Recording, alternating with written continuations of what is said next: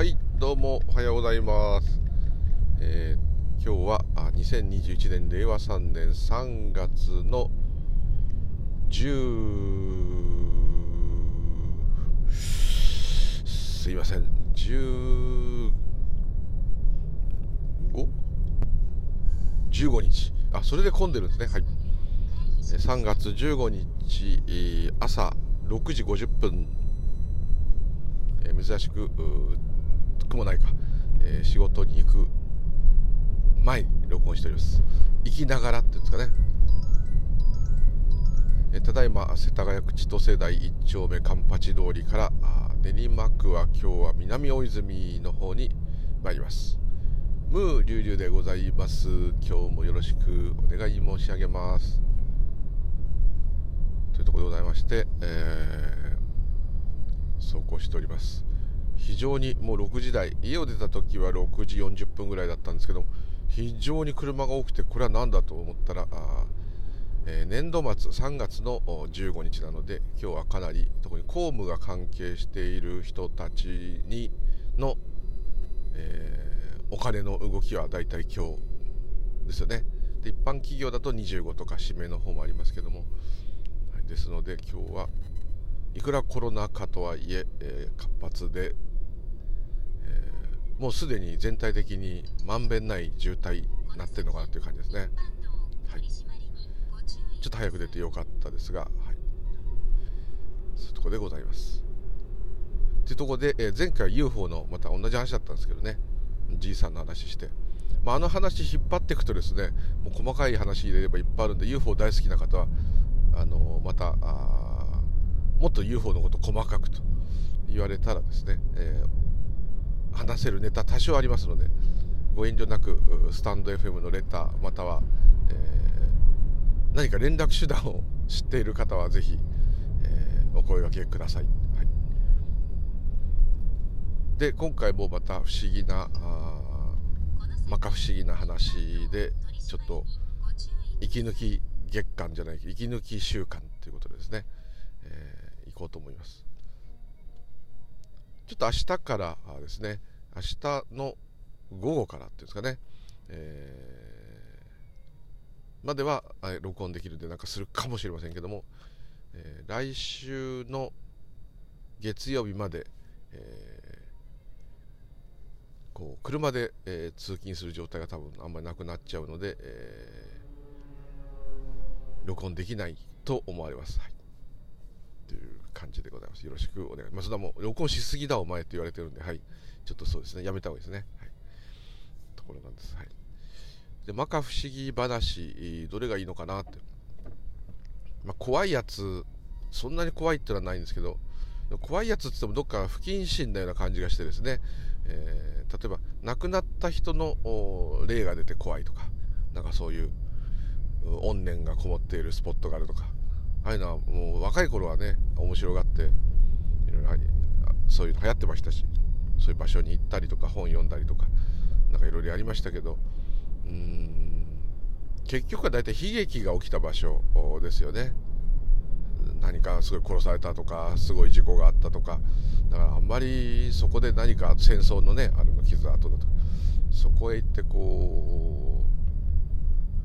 うね幽霊幽霊とかね言うのはちょっとどうかなっていうんでそういう話はですねそういうのもなくはないんですけども、えーね、悲しい話ばかりなんであんまり、ね、ふと思うとこう、ね、よくお化けが出たキャーとかねなんか古い嘘か誠か分かりません。最近はあの、ね、簡単に、あのー映像作れちゃうんで、大体こうデジタルですからね全部ねあのスマホとかデジカデジカメット道がネフとかねですよね。以前はやっぱフィルムだったんでいろんなものがあったしいろんなものが映り込む可能性がデジタルよりもあったでしょうし、えまたうんいじりにくいですね。ネガをいじってまた印刷するとか非常にテクニックがいるので、えーこう特撮というか、えー偽造した映像作品作るのも難しいと。で動画も大昔はねフィルムですから、えー現像したネガですからすごい難しいですし、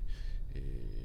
まだテープの頃のがねあれだったんですけど、ね、デジタルになっちゃってから本当に何でもありなので、え最近特にそういうものがあんまないですよね。ないというかあんまりなくはない。衝撃のなんとか映像とか言って、えー、なんか幽霊が映ってとかそういうのありますけど前ほどやっぱ騒がなくなりましたね。面白いことに騒がなくなるとそういう映像の流出も減ってくると。こうテレビでも放映しなくなると。そういうのに人気があるってこと自体がすでにちょっと変わってますけどね。まあよく口からこうブワーッとエクトプラズムとかいう変な白いのが出たりですね。いろんなああいうのも全然昔の西洋ではよくあったのに今はそういう話ほとんど聞かないですね。ですから、えー、流行に左右されるってことはちょっとおかしいっていうのはちょっとあるのと、まあ、一番はですねやっぱその亡くなったりひどいことが起きた場所に行ってわーわー霊媒とタレントがいてわーわー言うっていうのはあのー、別にそこに幽霊がいるとかいないとかじゃなくてですね、えー、人道的にちょっと不謹慎といえば不謹慎。ね、この家で惨殺された人の霊がとかって惨殺された現場ですからね。それはいいわけないっていうかそのねもともとどうなんでしょうってとこありますね。それをお祓いするとかね。そこに悪霊が住んでいるとかね。とんでもないですね。惨殺されて悪霊にされちゃったらもうたまったもんじゃないですね、はい、そういうのもあるので、えー、ちょっとねそのその系の話はあんまり、どうなのかなっていうやっとそういうふうに思えるようになった。でそもそもですね面白いのはこのこのここに幽霊がいるとか人がいるとかね、えー、いろんなこと言っててもですねそれは例えば元は人間我々と同じ人間だったってことですよね。まるで自分と関係のない化け物がいるようなみんな言い方するけどあんただってなるかもしれないよじゃあってね逆にこう言いたいですね。明日は我が身でしょうって。ね。あんたもなんか無念や未練を残して亡くなったら幽霊になるかもしれないと。ねそれなのにまるでこう他の変な不思議なものを見るかのようにキャーとかね、まあ、本当に、まあ何と言ったらいいのかあまりいいことではないですね。また何かを伝えるためにねこう出てくるそういうのもよくありますけども。そのどこまであれか分かりませんけど、まあ、そういうのを見たりですねそういうのを体験したことは多少はありますけれども、えー、あまり、まあ、いいものじゃないというかうんそんなにそれが重要なことではないというような感じはしております。要するにつまり、まあ、仏教の真理というかそういうこととは、まあ、あまり全く関係がないと。ね。ま、おそらくこのオートバイは性能がいい。このオートバイは性能が良くないっていう話が仏教と関係あるかないかっていう感じぐらい関係ないっていうかちょっと例えが変ですけどそのぐらい違う路線。UFO の話もそうですね。ここでまあちょっと宇宙人の話じゃないですけどああいう余談しますと。例えば我々がもし DNA 操作宇宙人がして作ったあこういう宇宙の家畜だったとしますね、えー、牛豚鳥さんと同じ家畜と。なんだ牛豚鳥と一緒にすんなという人いますけど牛豚鳥のおかげで生きてられるんですからそのこと言っちゃダメですね。あの、まあ、食べないって人でもですね何かのおかげの様で生きていることは間違いないのでどんな理由があったにしろどんな理由で我々が誕生したにしろそこは関係ないんですけども例えばそうだとしてで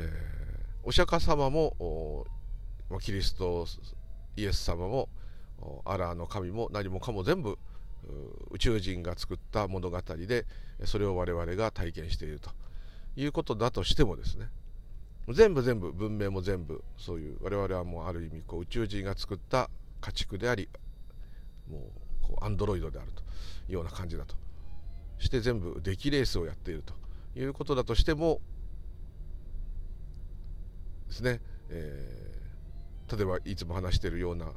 こととかブッダの言った言葉が何て言ったらいいんですかね。言葉というかその真理がですね意味がなくなるってことは意味がなくなるっていうかその価値がなくなるっていうかそういうことは全くないですね。ここがますます頼もしいとこなんですけどもおそらくですねブッダの時代に宇宙人が降りてきてですねあんたの言ってることも全部俺のプログラミングだっつったらああそうですかと。以上と。それは宇宙人をブッダが超えてるんではなくてそういうことも全部関係がないことなんですね。このシャバで起きること自体が、えー、まあ、空の視点って言い方もちょっとおかしいですけど、えー、全部ドラマなのでさらにドラマチックな展開になったね人間の人生がっていう、まあ、そういう宇宙人様が出てきたおかげでですね、えー、実は全部宇宙人が作っていたああ出来レースだったと。分かったところでまたそれはそれですごい物語ですね。ダイナミックだねって不思議な話だねっていうことだけで終われると思うんですね。そこがやっぱ不動の真理っていう言い方もおかしいんだけど真理ってだからない真理はないんですけどね。ないっていうことが真理おかしなことなんですけど、えー、そういうことも全く関係がない。要するにこの世で起きてることが裏表ではあるんですけども裏表同士が関係してるんだけど関係しない。ここもうまく言えないんですけどね、え、そういうことになっちゃうので。たとえそうだとしてもあんまり意味はないと。ただ人間としては宇宙人がそう俺たちを作ったと。で我々は全部そういう宇宙人のプログラムで動いてる。ただのロボットであると。なったらどっかやっぱ頑張ってきた人とか文明を信じてる人とか人間ってすごいんだと思ってる人たちはいじけますね。で逆に人間以外は自然発生で。もう縁起の世界で。えまあ宇宙人が人間を作ったっていうのが事実だともしそういう話よくする人いるじゃないですか。もちろんそんなこと信じてないですけどももし本当にそうだとしてもそれも縁起なんですよね。宇宙人が人を作ることが起きたわけですから。我々は自分でやってきたっていうことが全部破壊されてある意味それは自我の破壊につながるかもしれませんね。その自我自分だと思ってるこの自我も宇宙人が用意したんだよって宇宙人に言われたらガビーンってあの AI っていう映画みたいになっちゃいますけどプログラムだったのかと。お父さんお母さんも全部プログラムだった。毎日いろんなこと楽しいことも嫌なことも起きるけどこれも全部プログラムだったと、えー、宇宙人さんが入力しただけなんだと。じゃこれをちょこっと変えたら幸せになるのかとかだったとしてもですね、えー、まあそれはそれですごいお話だねっていうことですね。本質的にはそういうことは本当は起きてるけど起きてないので。結果関係なくなってしまう。普通にちょっと考えていただければ分かると思うんですけど。あの例えば我々がプログラミングだとして、えー、まあ、このプログラムを体験するこのマシンボディとか内臓とか頭とかいろんなものが壊れたりどっかと通信してるんであればその脳の何か分かんない機能か量子量子的に何かつながってるのか分かんないですけどそういうものが弾けたのがその人のまあ終了だとしたらですね、え、終了しちゃったらもう関係なくなっちゃうわけですからね。結局どうであっても同じことということに落ち着くのかなと思うので、え、ますますブッダは頼もしいと。でまたブッダ前も言ってますけど言っております、えー、本当に分かったらですよ。本当に、えー、ニルバーナに達したものはですね、えー、もう仏教ももう宗教ももう何もかも捨て去るな全部方便だったと。お釈迦様の言ってることは全部ある意味悪く言えば嘘だったと。こういうふうに導くための演技として起きた嘘話だったと。嘘話しかこの世にはまあある意味ないんですけども。え嘘話じゃない本当のこともあるじゃんって言うんですけどそれはやっぱ人それぞれの考え方になっちゃうので考え方変えてる限りはオリジナルなものですから全体的に共通万国共通大自然共通なことではないですね。ですねでこの部分もちょっとこの間聞かれたんでちょっと足しておきますと例えば、えー、見るものによってその見られたものの対象、まあ、見るものと見られるものがあるってことは主体と客体があるんでこれは分かれてる分離の世界の話ですけども普通はそうですね普通の見方で言った時に全てのものが全く同じように感じ取られなければですねそれはあるがままではないわけですね。まあ、あるがままじゃないのもあるがままってもうすごい広い意味で言えばそうなっちゃうんですけども今のちょっと説明で言えば例えば前をですね、えー、またトヨタのハイエースグレーのガンメタリック色のトヨタハイエースが走ってます。スーパー GL 一番いいやつ。でこのトヨタハイエースさんをですね、えー、まあ他の動植物が見た時まで入れちゃったらそれは全然違うだろうってなっちゃうから、まあ、それでももちろん一つの証拠なんですね。うちの犬がハイエースを見た時例えばあれがうちの車だったとしたら自分の車はうちの犬分かりますんで駐車場でも。近づいてて、ね、乗るんだと。で車に飛びつきます。ですね。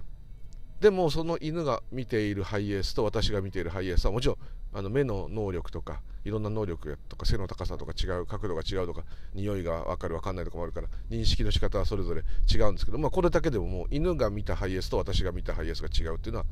本当のハイエースを捉えることはできてない。でさらに、えー、いろんな人がそのハイエースを今見えてると思うんですね。この今混んでますから。そうするとハイエース乗ってる人とかはねなんだ新しいスーパー GL かクソ俺も新しいのにしたいなとか思うかもしれないし、えー、商用車だからあんま興味ない人から見ればただのバンだなと。あと全く興味のない人からしたら目に入ってるんだけど見えてるようで見てないと、まあ、こんな程度で、えー、今このハイエース見てる人多分パッと見10人ぐらい見えてるような人がいそうですけど全員多分違うように見ていると、まあ、気にもしてないと思いますけど。これじゃあもうこのハイエースが何だか分かるわけないしハイエースでもないですね。でまあこういう基本的に正しくそれを見るってことはできないですね。この私という概念というか感覚は。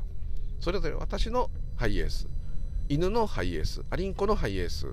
お隣の人が見てるハイエース。そのまた隣の人が見てるハイエースと。同じ元を見てんだけど思いや出てくる感覚やイメージは全部違うと、まあ、こういう感じですね。いつも話してることですですので、えー、例えば宇宙人説のそういうのがもし本当だったとしてもそれぞれ受ける立場は違う。やっぱり我々は宇宙人が作ってくれたんだね。宇宙人さんありがとうって言ってね宇宙人さんに従いますという人もいるしここはうまいこと宇宙人と契約してですね自分のデータをいい風に変えてもらうという人もいるかもしれないしいやいやこんなやつらに作られた家畜であるかもしれないけどもこいつらを叩きのめすんだっつってね戦争する人もいるかもしれないし、ま、ただただ俺は俺は作り物だったんだっつって頭抱えて泣く人もいるかもしれないし。ものすごい重い十字架を背負ってる人だったらなんだやっとこれでほっとして俺の苦しみはプログラミングだったのかとなるかもしれませんし。もうまた十人十色になっちゃう。ってことは宇宙人説ですら、えー、本質がは空だということです。ないということですね。はい、ということで仏教もお釈迦様があんなに言ってたのにっていうまで全部空になってしまうと。最終的にはですね全て捨て去ると、まあ、こういう感じになると思うんですね。ちょっと話がすごいぶっ飛びました、すいません。はい、というところで不思議説の話にやっと入りたいと思うんですけどどうしてこんな話が今飛んじゃったんだろう。すいません、え、不思議な話でですねあそうかそうか心霊スポットとかそういうのはあんまりよろしくないよっていう話からあなったんですね。まあでもまあまあそれもね僕のあくまで考えでそういうのはあんまりいいと思えないようなやっと感覚になりましたっていうねだけですね、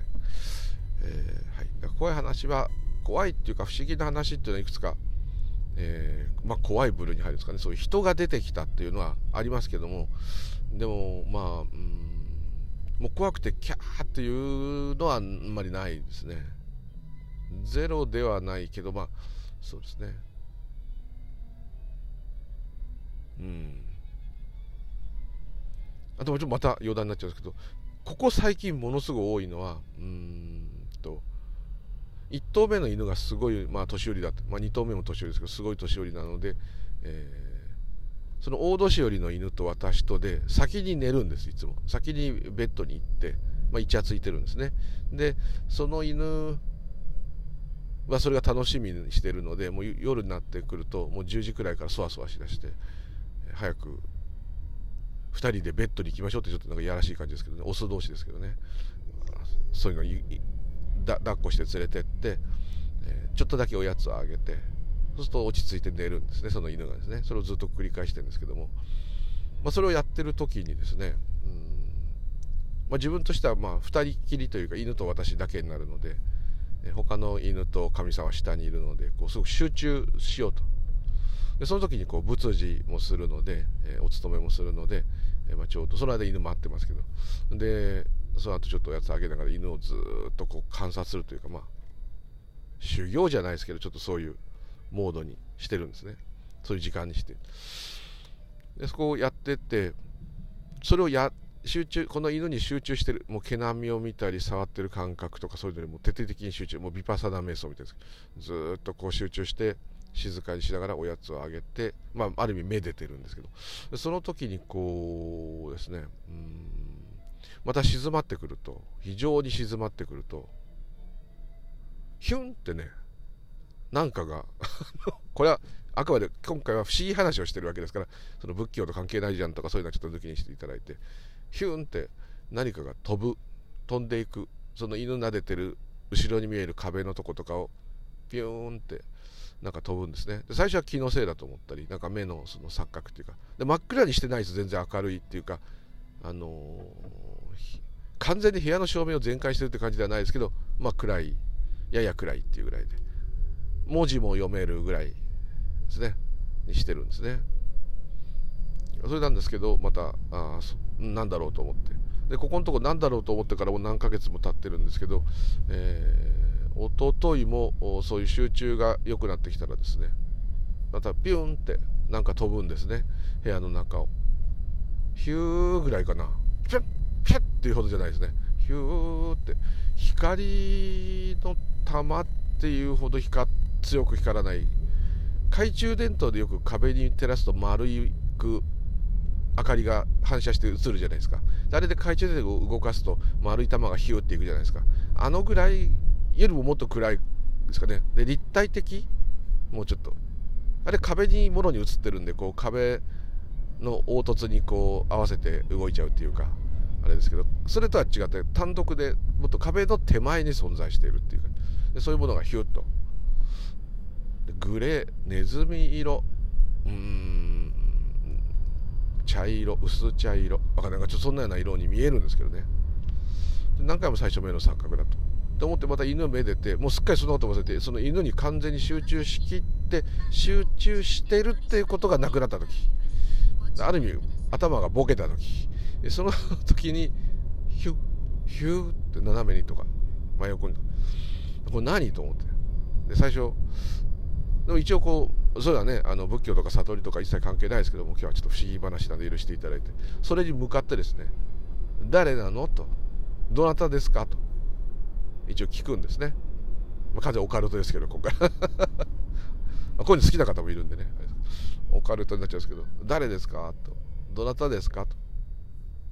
でまた犬めでて。それを見ようと思うとね見えないとも言えないけどなんかあんまりあれなんでまた撫でたりして。でおやつちょっとあげたりしてでまたそのこと忘れちゃうわけですね。そういうのがさっき見えたってことを忘れちゃってまた犬撫でたりちょっとたまにスマホ見たりして。でスマホ見たりしちゃうとですね暗いところでスマホ見るとスマホ明るいんで目にすっごい残像残るじゃないですか。でそれで暗いとこ見るとなんか光ってるように見えたり目の色なだからそのスマホを見てパッと見た時に見えるっていうそういうものとまた明らかに違うですね。もうちょっと存在感があるっていうんですかね。ですね。でまたこうすっかりそのことも忘れて結構ね長く犬がそこのうだうだ寝ないでイチャイチャするわけですね。で犬が寝たら自分も寝るんですけど長いと1時間以上かかっちゃう。10時に寝に行ってんだけどもう長いと下手したら12時になっちゃう。で今度朝早いですからなるべく12時までには寝たいんですけども、まあ、そういうことでですね。とまた忘れた頃なんですよ。こうなんかしてすっかりおやつも片付けちゃって犬ももう半分寝ちゃっててよし寝るかと。いう布団をかけ直してなんていう時にまたヒューって。怖いことは全然ないです何も。ヒューヒューって。あれはねなんだか答えはまだないですね。なんか座敷わらしとかよくああいう感じで。いやまあ楽しんでるね座敷わらしってよく出てくるとなんかこう部屋で遊んでるとかなんか言いますけどちょっとそういうのとも違う。ですかね。ただまあ私はそういうちょっとこう人とは違うっていうかですね。人は犬や猫とまた違うそういう不思議な状態の存在っていうのはあのこれはもう仏教と何も関係ないですけどあのいると。そういう存在もあるということはあの、まあ、比較的信じてる方なのでうん別にただまあ結構その時犬の写真撮ったり動画撮ったりするんでそこに映り込めばいいのになとはねちょっと密かに思ってますね。そうすると皆様にお届けできてこれこれこれこういうのが映るんですよって言えるんですですね、えー、撮りたいんですけどね。なかなかいつか撮れたら必ずリンク貼ってスタンド FM の方でしかできないですけどアップしようと思っております、はい、ってこれが最近見る不思議なもの。話しかけても今んとこ応答なしです。いつか応答してほしい。でもなんかね可愛いっていう感じ。可愛いっていうかその要するにその犬をめでてイチャイチャしてるのが多分好き。でそのイチャイチャが終わっちゃってやめるとヒューンっていくからもっと犬を可愛がれっていうのか。うん。犬が可愛いなっていう気持ちでいてほしいのか。なんかそういうものを餌にしてるって言っちゃいけないけど。なんかそういうそのことが好きなんだと思いますよ。それをしないで寝るときは絶対そういうの見ないし、えー、そして一昨日ぐらい久しぶりにまたヒュッヒューって言ってあ出たと思って。誰って一応言ったんですけどね。声に出してちゃんと言ったんですけどね。どなたとか言って。おやつが欲しいですかとかね。でも犬のやつだから美味しくないかもしれないですよとかね。いろんな話しかけたりです。それともこのその時、まあ、お線香ガンガン炊いて、まあ、お経をあげた後に犬と遊ぶのでそのそれが好きなんですか？と。だったらね、えー、あれだけどお線香が好きなのか分かんないけど。でもなんかそういうんじゃない感じでしたね。そういうのも嫌いじゃないかもしれないけど。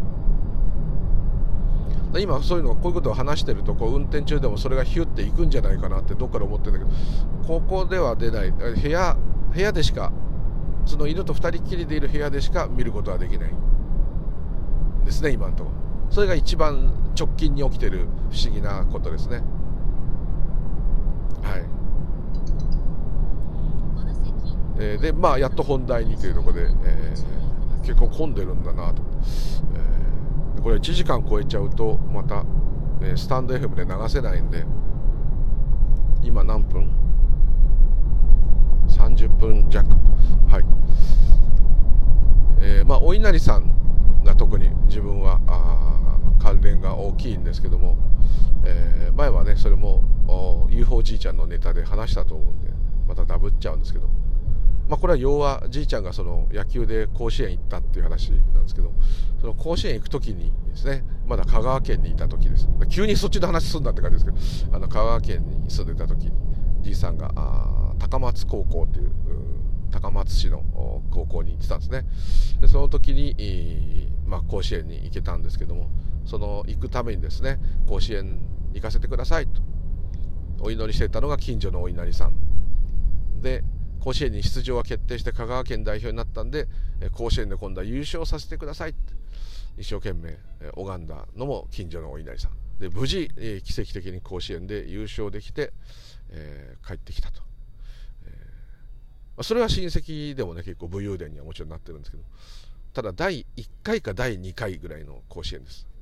戦後ああいうのがまともに始まった初戦前か。第二次大戦と第一次大戦の間か。あれ？ちょっとちょっとよく分かりませんけども、えー、じいさん今生きてると100歳100数歳だと思うんで、えーその人が1678歳ぐらいの時だからもっと面倒くさい。あ計算やめました。はい。えー、まあ、二次大戦の前ですかね、そ旧制中学になっちゃう、あまあいいか、面倒くさいこと、とにかくまあそういうのがありまして、で、えー、そのお稲荷さんに願掛けをして、無事優勝もさせていただいたので、もう非常に熱く御礼申し上げていたと。でやがて祖父は京都に住むことになりまして、まあ、仕事の関係もありまして香川県を出てしまったでもう相当経ったんですね。そこからもう何20年とか30年とか経ってもうサラリーマンも終わる頃なのかな。でもまだ働いてましたけどね私がちっちゃいその時にその香川県から、えー、神主さんがお稲荷さんを軽トラックに積んで京都までやってきてで前も話しましたけどダブっちゃってすいません。じいさんですね。このお稲荷さん香川県ので神主やってる何々ですけどもこのお稲荷さんがあなたの住所この場所を言うと。そこへ連れて行けと。夜寝てると言ってくると。でもうそれがねうるさくてかなわないのでもう大変お邪魔だとは思うんですけどもこのお稲荷さんをお宅のどっかでお祭りしていただけませんかと。でもうじいさんもさすがにその甲子園の願掛けから年数も経ってるししかも場所が京都と。ただもともと自分は香川県の人間なんで、えー、それはご縁ですねと。ぜひお貸していただきましょうと。それのじいさんもねそういうちょっと私と似ててとか変態なんとかあるんで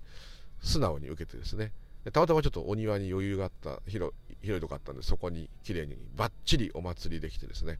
もう普通のもう小さめのお稲荷さんの神社ぐらいにゴワーンともう作り上げたんですね。おじいさんそういうとこお金のあれはもう考えないと。で、えー、綺麗にお祭りされてで、まあ、いざやっぱその家の主人が最初に拝むべきだということでですね、えー、鳥居とかも全部作ってですね。で、まあ、二礼二拍手した時にですねあっとこのお稲荷さんはと。僕を甲子園に連れてってくれたお稲荷さんだと。ああそれでうちに頼ってきたのと、まあ、かといってもじいさん専用だったわけじゃないですか。近所の人拝んでたか。ら事情をその神主さんに聞いたらやっぱね高松市って四国で一番市市の中で大きいので、まあ、大発展したんでしょうね。高度成長期で。それでね大阪との玄関っていうぐらいですからなって、えー、多分そのお稲荷さんがそこにいられない。どっかのビルの屋上に行っちゃうかどっかに返されちゃうとか。なったんでしょうね。なったらしいですね。でそれでお稲荷さんがこれじゃ嫌だよということでここに訪ねてきたと。でしかもそのお稲荷さんを拝むとですね。その後ろ向こうに伏見稲荷が見えるんですね。で伏見稲荷が総本山お稲荷さんのまあ大親様なので、えー、ちょうどそれに向かってそのお稲荷さんを置いてそのお稲荷さんを拝むと伏見稲荷も拝めるような位置に置いてあるんですね。ですので、えー、あその祖父の家は伏見稲荷の次の駅だったもんですからあのすぐだったので。で、えー、そこにいてで私は子供の時からそれありましたけどでそのお稲荷さんはそういう理由で来たんだと。聞いてぶったまげてですね。ぶったまげたのは僕だけなんですけどねまた相変わらず。誰も何とも思わないと。すごいねって言うと不思議ねってみんな言うんだけど不思議ねで済みますかねそれ、えーえー、個人的にはそんな話もうテレビとかドラマでしか聞いたことないよみたいなね話なんですけどお稲荷さんから来たんだぞしかも住所を告げてって言いたいんですけどねはい。えまあ、そういうお稲荷さんがずっといらっしゃってでも残念ながらそのお家をついにですね祖父母が亡くなって売却することになったんでその後ろに見える総本山伏見稲荷さんの方にそのご神体は、えー、戻って大親様のとこへ戻っていって、え、それからそのお稲荷さんを受け継いでる人はいませんね。はい、で少し心配になったんでねそういうすごいその当時ですねすごい詳しいそういうのが分かる山伏のまた人いつも会う方に聞いたらそれは家を家とじいさんたちを守ってたんで、えー、大丈夫だと。その要するに本山というか伏見名に戻しても大丈夫だっていう話をされたんでちょっと安心したんですけどね。ちなみにそのお稲荷さんはですねじいさんが一回ですね、えー、とダルメシアンっていうあの白黒の犬を飼ってたんですね。でそれを飼ってたその犬がふざけて甘噛み本当に甘噛みです。怪我するような噛んだ時か何か分かんないけどその時に菌が入っちゃってですね。でその菌がですね、そんなに犬にそういう菌が、ゼロでは言えないですけど珍しいんですけどあって、えー、まあ、昔ですからね。でそれが、えー、予防接種も多分してなかった、え、脊髄に入っちゃったんですねそのばい菌が。あ祖父のですね。ほんでもう助からないと。意識不明となってお医者さんももう親戚中呼んでくださいと。なって私も呼ばれて。自分は子供だから分かってなかったですけどもうおじいちゃん死ぬのみたいな感じですね。まあみんな集まってたんですね。もういつ死ぬかと。でなかなか死なないでですね翌朝まで生きたんですねでみんな徹夜してますから、えー、帰ろうかとなんかそんな風になってる時一回家戻ってまた出直すかみたいになってる時に、えー、まあ親父がですね、えー、あんまりそういう超能力ない親父があのーじいさんは死なないと思うって言ったんですね。でなんでって言ったら、いや、荷物取りに実家帰ったら、お稲荷さんがなんか光ってたって言うんですよ。ピカーって。で、なんとなくそれ見たら、大丈夫だと言ってる気がした。そんなのまたみんなうち、誰もそういうの、そういう関係の人ばっかしなのに、全然信じないですね。で、ついに親父まで狂ったかって、そういう感じの、全然みんな気にしないでおじいちゃん死なないでみたいだったんですね。そしたら、急激に治ってですね、じいさん復活したんですね。でおじいさんも奇跡ですと。で、復活した瞬間、おじいさんが、お稲荷さんが助けてくれたって。お礼しなきゃって。これが第一声でしたね。だから親父も祖父もお稲荷さん分かってたんだなというこれはすごい不思議な話じゃないですか。誰も何にもこれについて今話す人は一人もいない。あえて私がその時こういう話があったよねって言うと、ああ、そういえばあったね。珍しいこともあるなとかいうぐらいでですね、全然気にしてくれ、もうちょっと気にしてほしい。気にしてほしい。はい。お稲荷さんにありがとうって言ってほしい。はい。まあそういうことなんですけどね。はい。そんなことがありました。でお稲荷さんまだまだねいろいろあるんですけどね。この録音がですね限界がまだ大丈夫か？35はい、えー、お稲荷さんはもう個人的に好きでですね。あのまあ、昔よくバイク気違いだったと何回も言ってますけどバイク気違いって、オートバイ好きでいろんなところへ、えー、ちょうど今お稲荷さんのと南無稲荷大名寺に、の行ってたんですけども。いろんなとこツーリング行ってる時にもうバイクでもね乗ってた方ご存知だと思うんですけど眠くなるんですね、まあ、自動車よりは眠くならないですけども、まあ、眠くなったんですね。でものすごい無茶なですね、えー、長い距離を乗ったりとかしちゃったもんですからもうヘトヘトだったんですね。でしかも峠道のこうカーブが多いところをずっと走っててそんな飛ばしてないんですけども逆に飛ばしてるってことは寝寝ないってことなんですけどもぼんやりブーンって乗ってたらだんだん眠くなってきちゃってで何回かこううとうとしてる。であれ寝るとバランス崩して転びますし、えー、一番はそのカーブなんでガードレールに当たったら空飛んでってどっかいなくなっちゃうんですね。そういうの分かってんだけど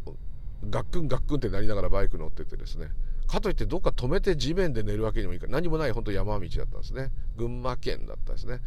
ほんで、えー、ついにすごいカーブがあってここで寝たらやばいって自分で思ってんのにその大きいカーブでもう目つぶってもカーブが見えるみたいな夢もカーブ見ちゃってるみたいなすごい危ない。でこれはやばいなっていうのはね自分でここで寝たら絶対やばいって言うんだけど多分寝たんですよ。そしたらですね肩をですね誰かがこうギュッと掴むっていうかバーンと両肩を両手でダーンって叩かれるような衝撃がしてその衝撃で転倒しそうになったんですけどうわーとか言って。それでそしたらそのカーブだったもんですからうわーってなんとかなんとか曲がったんですね。それでやばいと思って一回降りてオートバイから。で当時タバコ吸ってましたから、えー、峠道で一回タバコを一本吸ってそしたらなんかね頭がすっきりしてその後はまあスムーズに運転できたんだけど、えーただその時はですね夢の中で誰かが私をの肩をパーンと叩いて寝るなと言ったと思ってるわけですね。一瞬は思って。もうタバコ吸う前か。吸う頃にはもうもうそういうのは落ち着いてるんですけど。しかしすごい肩に衝撃食らって起こしてもらったからいい夢見たんだなと思ったその瞬間ですね。肩にですねそのバンと叩かれた衝撃と痛みがまだ残ってるんですね。だってこれ今目が覚めてるわけじゃないですか。夢の中でなら分かりますよ。目が覚めてるのに肩がまだ痛いわけですよ。そのすごい力だったんで。ものすごい握力のある人っていう感じ。こうお相撲さんじゃないけど。お相撲さんには肩もまれたことないけど。そういうなんかこうグラッっていう。でそれがジーンってまだ肩に残ってるわけです。ってことは夢じゃないじゃないですか。あ誰が起こしてくれたんだろうと。とりあえず分かんないけどお礼を言うしかないですよねその時は。どうもすいませんこんな危ない状態でバイク乗ってるのはおかしなことでした。どうもすいません起こしていただかなかったら今頃はもういませんでした。ありがとうございます。ってね。本当に思ったんですね。でそれからなんかもうね無理し眠かったら泊まろうとかね。車でもそうなんですけどそういう習慣あったらあれはものすごくいい教えで。その時に別に近くにお稲荷さんがあったとかね。であればですよ。お稲荷さんが私を起こしたってこうなるんですけどもそんなものは近くにないんですけどお稲荷さんが起こしてくれたっていうね感じがするんですよ。これはうーん狐が見えたとかねそういうことじゃないんですね。これは分からない。どう説明していいか分からないんですけども多分お稲荷さん。そのお稲荷おあ京都のお庭のお稲荷さんじいさんを助けたお稲荷さんかもしれないし私家の自宅実家って言っても私の東京の実家の近所に、まあ、桜森稲荷っていうのがあの東横線都立大学の駅のそばにあるんですけどそこを子供の時から行ったのでそのお稲荷さんのような気もするんですけどね。そのお稲荷さんに特にすごいお賽銭をねたくさん差し上げたとかね何か、あのー、喜ばれるようなことはしてなくてですね。逆にあの、えー、柱をねノコギリで切ろうとしたりですね。境内の中下潜ってって穴掘ったりで悪いことばっかしてたんですけどもまあ、とにかくそのお稲荷さんに行くのが好きっていうかそこでキャッチボールしたり、遊び場な好きなんですね。でまあ余談なんですけどそのお稲荷さんにですね、まあ、これも全部縁起の世界の話なんでこれは考え方の世界ですから事実ではないです事実ではないんですけどもあの、まあ、あくまでシャバの今日は面白い話ということなんですけどその近所のお稲荷さんにですね、えー、だからじいさんも含めてお稲荷さんに縁があるんだと思うんですけどあのお稲荷さんにあの頼んだことはですねほぼ叶ってる。でこれは私がちっちゃい時に頼んだことなんです。叶ってるのは。小学生の時とか。中学生はもう頼んでない。小学生までだと思うんですけども、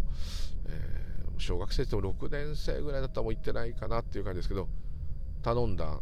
ことはほぼ叶っています。一つがですね、まあ、ちっちゃい時からとにかく車とバイクが好きだったんです。オートバイと車をもう見たくもないほど乗りたいと。そういう人生にしてくださいと。お願いしたんです。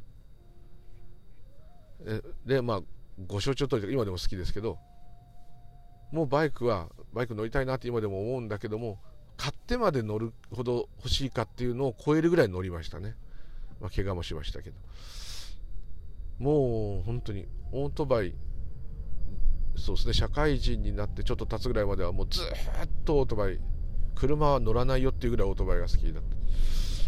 好きでしたし。で途中から仕方なく車もなって。今も車よりオートバイの方がねなんか乗り物としては好きなんですけども。まあ今は乗ってないですけどね。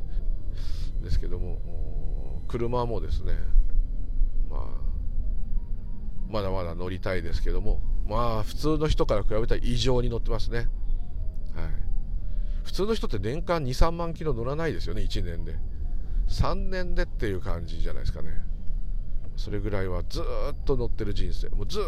と乗り物に乗って。電車で全然乗らない。電車がもうあまりに乗らなくてあのパスモがいつも期限切れになってあの1回駅員さんにピッてやってもらわないとパスモが動かない状態。今もその状態ですね。だからこう自転車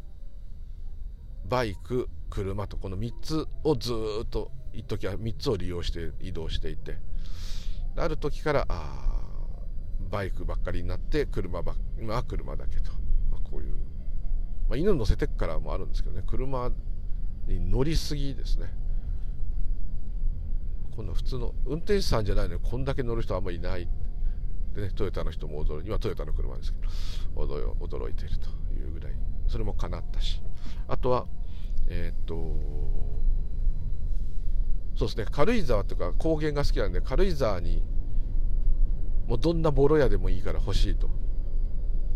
くださいと。生意気ね子供なのに偉そうなそういうのをくれと。言ったらそれもなんかちょっとうまいことですね。手に入りましたね。それからあとちょっと言えないお願い言いづらいお願いがあって、まあ、それも それもかなって。それからえー、仏教を道路とかそういうことは頼んだことはないですけどうんそうですねうんまあまあまあまだまだあるんですけどほぼねかなってるんで